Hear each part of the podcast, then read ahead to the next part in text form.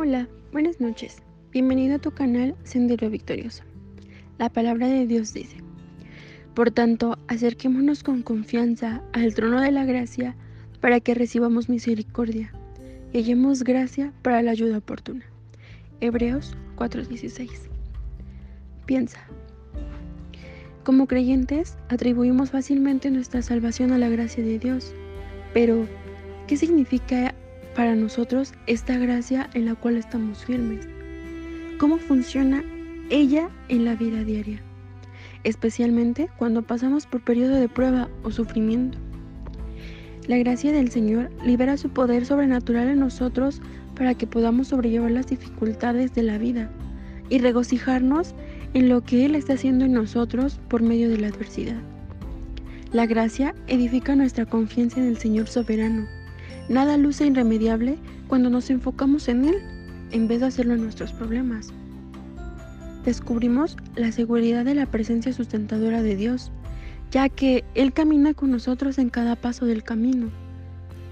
Porque hemos experimentado el amor que Dios nos tiene, somos capaces de sentir empatía y amor por los demás cuando enfrentan tiempos difíciles. En las pruebas, la gracia transforma nuestro carácter y ayuda a que otros puedan ver a Jesús reflejado en nosotros.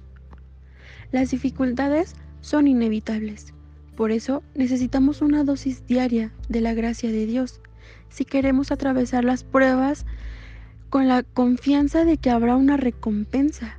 Si confiamos en nuestras fuerzas, los obstáculos permanecerán insuperables, dejándonos desanimados y prontos a renunciar. Muchas veces confiamos en Cristo para la salvación, pero luego tratamos de vivir sin su ayuda.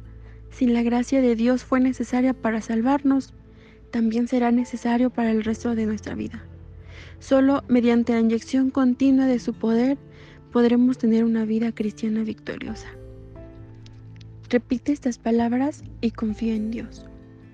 Señor, que nunca falte en mi vida el premio de tu gracia para poder afrontar las batallas que encuentro en el camino.